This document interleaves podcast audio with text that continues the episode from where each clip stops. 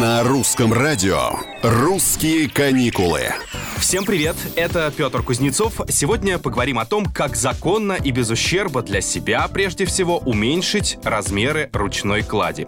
Эксперты по организации деловых поездок, есть такие, советуют, во-первых, в путешествие брать легкую технику, которая не только повлияет на вес, но и на размеры рюкзака. Ультратонкий ноутбук, планшет, электронная книга. Самое то. Зарядное устройство или устройство, а также украшения лучше перенести в карманы и не лениться плотнее сворачивать одежду, чтобы она не мялась, помещать между каждой складкой папирусную бумагу. «Русские каникулы».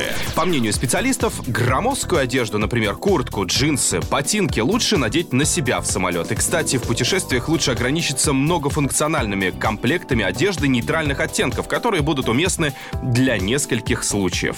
После того, как вы все продумали, что хотите взять с собой, попробуйте уменьшить багаж еще на 20%. Это реально. Просто по возвращению это позволит вам положить в чемодан больше предметов, включая сувениры, добавил эксперт.